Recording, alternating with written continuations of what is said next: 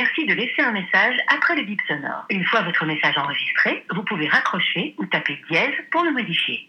Hello, c'est moi, tu vas bien? Dis alors, maintenant que j'ai retrouvé du boulot, je voulais te parler un peu des formidables expériences que j'ai pu avoir avec des RH ces derniers mois. Alors que parfois tu tombes sur des personnes géniales qui prennent le temps de te recevoir et de t'expliquer les raisons quand t'es pas retenu, parfois tu en as d'autres qui ne se rendent pas compte que rien qu'avec leur comportement, en fait, tu dis que tu ne veux même pas bosser dans cette boîte. Tu vois, par exemple, il y a eu la fois où après plusieurs entretiens de plusieurs heures, on m'a dit que j'avais un profil trop senior pour un poste de junior. Du coup, quand t'as 23 ans et qu'on te dit que t'es déjà trop senior, tu sais pas si on se moque de toi ou si vraiment ça veut dire que t'as une expérience incroyable à ton âge. Il y a aussi la RH qui m'a fait passer un entretien le lundi, qui me dit je vous tiens au courant dans les 10 jours, et finalement, au bout de 10 jours, je me rends compte en lui envoyant un mail qu'elle a quitté la société et qu'elle a pas fait passer mon dossier. Il y a aussi le RH que tu relances sur une candidature qui finit par t'appeler pour te dire qu'ils avaient perdu ta candidature, tout simplement, hein, bien sûr, et qu'ils sont navrés parce que le processus de recrutement est en phase terminale, alors que sur le papier, ben, ton CV correspondait très bien, quoi. Ah, si, il y a aussi eu cette ERH qui m'a appelé pour me dire que malheureusement, ils avaient préféré un autre candidat, et quand j'ai essayé d'en savoir plus sur ce qui avait pêché dans ma candidature, parce que je trouve que c'est toujours hyper enrichissant, tu vois, pour t'améliorer, d'avoir ce genre de feedback, et ben, sa seule réponse a été de me dire qu'ils avaient préféré prendre un profil masculin. Voilà, voilà. Alors,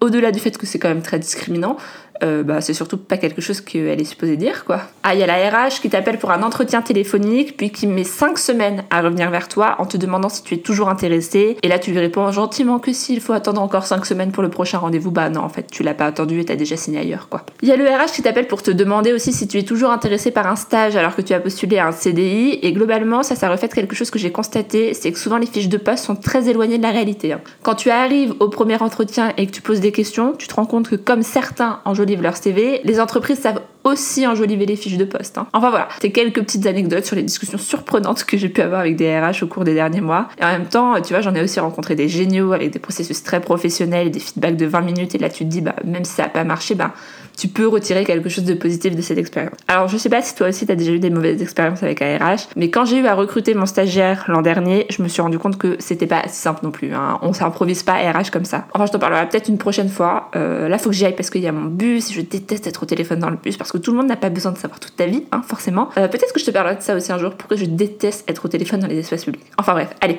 je te fais des bisous, à plus tard.